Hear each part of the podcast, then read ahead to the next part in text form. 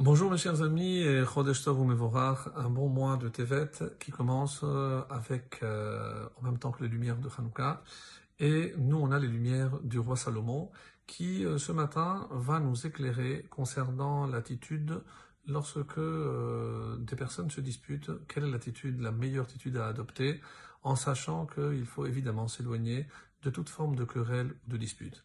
Et on est arrivé au verset 14, toujours dans le chapitre 17. Poter Maim Reshit Madon, une phrase très connue qui est souvent citée par nos. Euh, Poter Maim Reshit Madon. Je vais traduire en fonction, bien entendu, de l'interprétation que donnent nos maîtres. C'est une brèche ouverte aux eaux que le début d'une dispute. Velifnehit Galla Hariv Netosh. Et avant que la querelle n'éclate, Netosh abandonne. Donc ici, le ride, par exemple, dit euh, de qui on parle, pourquoi on compare à l'eau, c'est celui qui démarre une dispute. Parce que, évidemment, si j'ai la possibilité de calmer le jeu plutôt que de mettre de l'huile sur le feu, selon l'expression consacrée, donc il dit ici qu'il ne faut jamais être celui qui démarre une dispute. Donc toujours faire en sorte de ne pas se trouver dans cette situation-là. Hitgalla, donc c'est un terme, nous dit-il, unique, on ne le trouve que dans Michelet, dans plusieurs euh, et on traduit en fonction du contexte.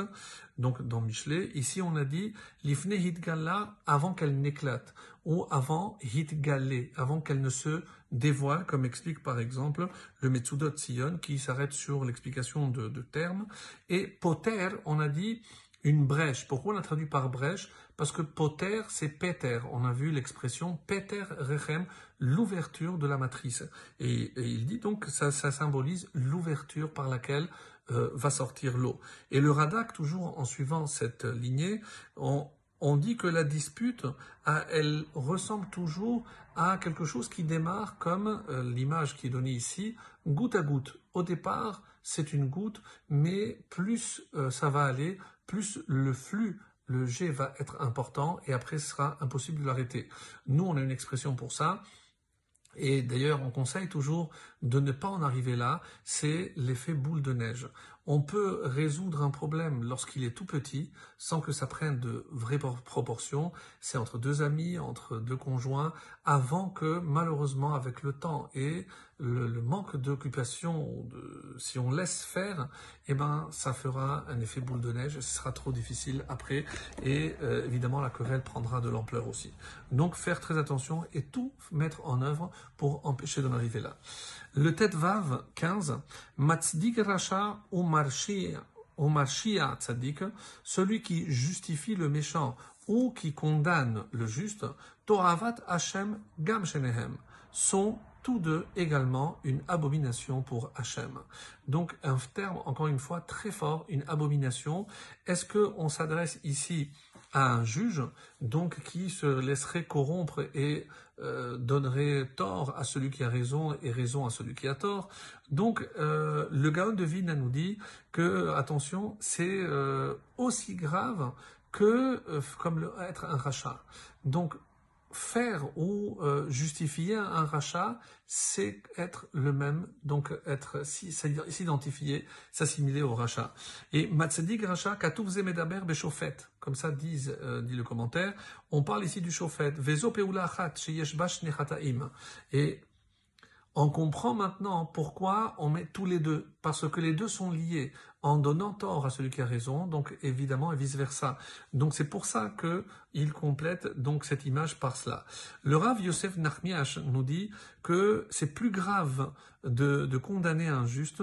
Pourquoi? Parce que chez Chayavim, donc il faut savoir que quand on voit un rachat, non seulement je dois Chayavim lisno et son Hashem, il faut au contraire tout faire pour les mettre au banc. Parce que, si c'est un rachat, c'est parce qu'ils vont à l'encontre d'Hachem.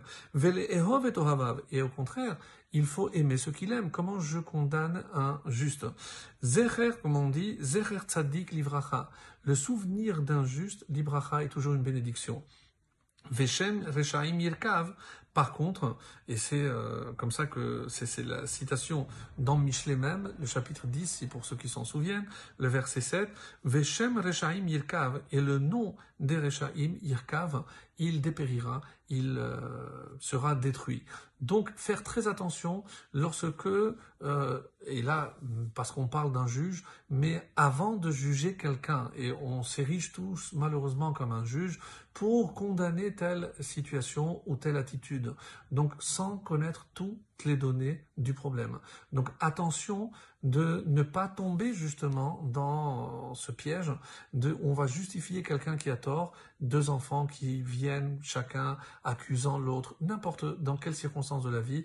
Attention de ne pas s'empresser de condamner celui qui a raison et de justifier celui qui a tort. Et c'est une grande leçon et peut-être que c'est lié, comme ça on évitera aussi les querelles. Excellente journée à tous.